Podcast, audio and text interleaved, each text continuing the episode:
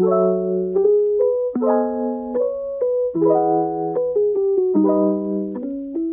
んにちは、せいかです。今日は2023年2月7日の火曜日です。皆さん、先週はどんな一週間でしたか？私はハリーポッターの舞台を見てきました。ハリーポッターと呪いの子という題名の舞台です。2016年にイギリスで始まったみたいなんですけど、日本では去年の夏から始まりました。2022年の夏ですね。キャストはもちろん日本人です。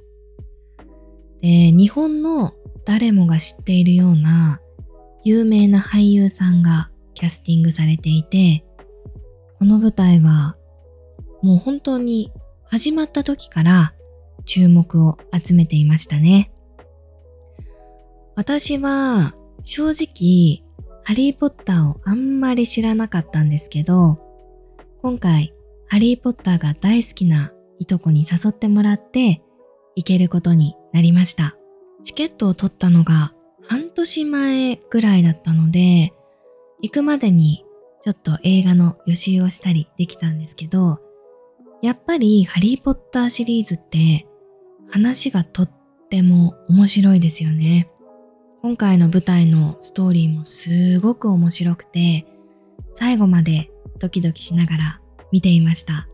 もちろん俳優さんの演技も素晴らしかったですし、あとは舞台美術とか衣装のレベルもすごく高かったです。なんか舞台の中で魔法を使うシーンがあったんですけど、こう杖を振ったら本当に火がバッて出てるみたいなそういう演出がされていて、あの、舞台を見ているだけなんですけど、ハリーポッターの世界の中に入ったような気分になりましたね。その技術の高さにもうすごくびっくりしました。で、その後にハリーポッターのカフェにも行ったんですけど、すごかったです。ワクワクしました。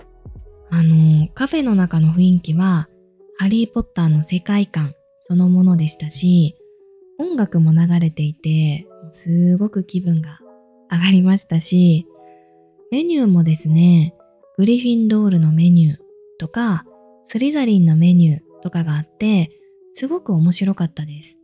ご飯を食べて、デザートまで しっかり楽しんできました。はい、そんな感じで、ハリーポッターの舞台を見て、グッズも買って、カフェでハリーポッターっぽい食べ物も食べて、思いっきりハリーポッターの世界を楽しんできました。そして週末にはですね、友達と豊洲という場所で遊んできました。なので今日は豊洲という街を紹介しようと思います。豊洲はどんな街かというと、高層ビルがたくさんある街というイメージですね。高層ビルというのは高さが高いビルということです。あとは豊洲は海に面しているのですごく開放感があって散歩も楽しめます。で、アクセスなんですけど豊洲には有楽町線が通っています。地下鉄ですね。東京駅からは乗り換えが必要なんですけど20分ぐらいで行くことができます。はい。私個人的に豊洲がすっごく好きで一人でもよく行きますなんというか本当にちょうどいい街なんですよねそんなに遠くないしショッピングセンターもあるので買い物もできるしおしゃれなカフェもあるしあとは海を見ながら散歩することもできるので本当に私にとって最高の場所です。はい。海が見えるっていうのが大きいかもしれないですね。まあとにかく雰囲気が大好きな街です。観光地というよりは日本人が週末に遊びに行く場所っていう感じですかね。はい。今回私は友達と一緒にレストランとカフェに行ってきました。なのでそのお店を紹介していこうと思います。一つ目は RHC カフェというお店です。豊洲にはララポート豊洲という大きなショッピングモールがあるんですけど、そのショッピングモールの中にこのお店があります。カフェという名前なんですけど、ご飯系のメニューもたくさんありました。今回私たちはお昼ご飯を食べに行ったんですけど、私はハンバーガーを頼みました。あのー、マクドナルドみたいなファストフード店じゃない場所でハンバーガーを食べるのは本当に久しぶりでしたね。うん。やっぱりとっても美味しかったです。友達はスープなどを頼んでいました。ここのカフェはですね、食べ物ももちろん美味しいんですけど、何より雰囲気がすごく良かったです。大きい窓があって、窓からは海が見えるし、天井も高くて、本当に開放感があるお店っていう感じでしたね。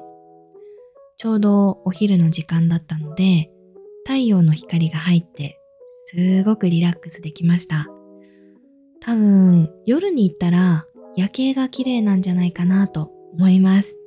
そして今回は食べなかったんですけど、デザートもすごく美味しそうでしたね。なんか大きいショートケーキがあって気になりました。はい。食べたいですね。また機会があったらそのカフェに行って今度はデザートを食べてみようかなと思います。そしてその後私たちはデザートを食べるためにケーキ屋さんに行きました。エクラテジュールという名前のケーキ屋さんです。さっき紹介したカフェから歩いて5分ぐらいのところにありました。そこのお店もですね、ガラス張りだったので、光がたくさん入って雰囲気がすごく良かったです。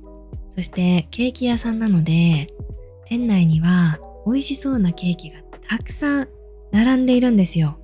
もうどのケーキも美味しそうで、どれを頼むかすっごく迷いましたね。ケーキだけじゃなくて、パンや焼き菓子などもありました。なんかそのお店は駅からのアクセスがすごく良くて、多分歩いて1分ぐらいの場所にあるんですよ。なので、テイクアウトしている人も多かったですね。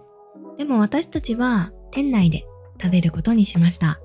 本当に雰囲気がいいので、時間がある方には店内で食べることをお勧めします。はい。で私はたくさん悩んだ結果、チョコレートのケーキを頼みました。で友達はいちごのデザートを頼んでいました。ここのケーキはですね、見た目もすごく可愛かったんですけど、味もさすがでしたね。やっぱりケーキ屋さんのケーキなので、細かい部分までこだわりが詰まっていて、本当に感動するレベルの美味しさでした。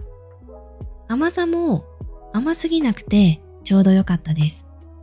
そんなに高くないですし、ケーキの大きさもちょうどいいので、2つぐらい頼んでもいいかもしれません。私は気になるケーキがまだまだたくさんあったので、また今度豊洲に行く時には、このケーキ屋さんに寄ろうと思います。はい、ということで、今回は豊洲について話してみたのですが、いかがでしたか？豊洲はすごくアクセスがいいというわけではないんですけど、とにかく雰囲気が素敵な場所なので、うーん、そうですね。うん。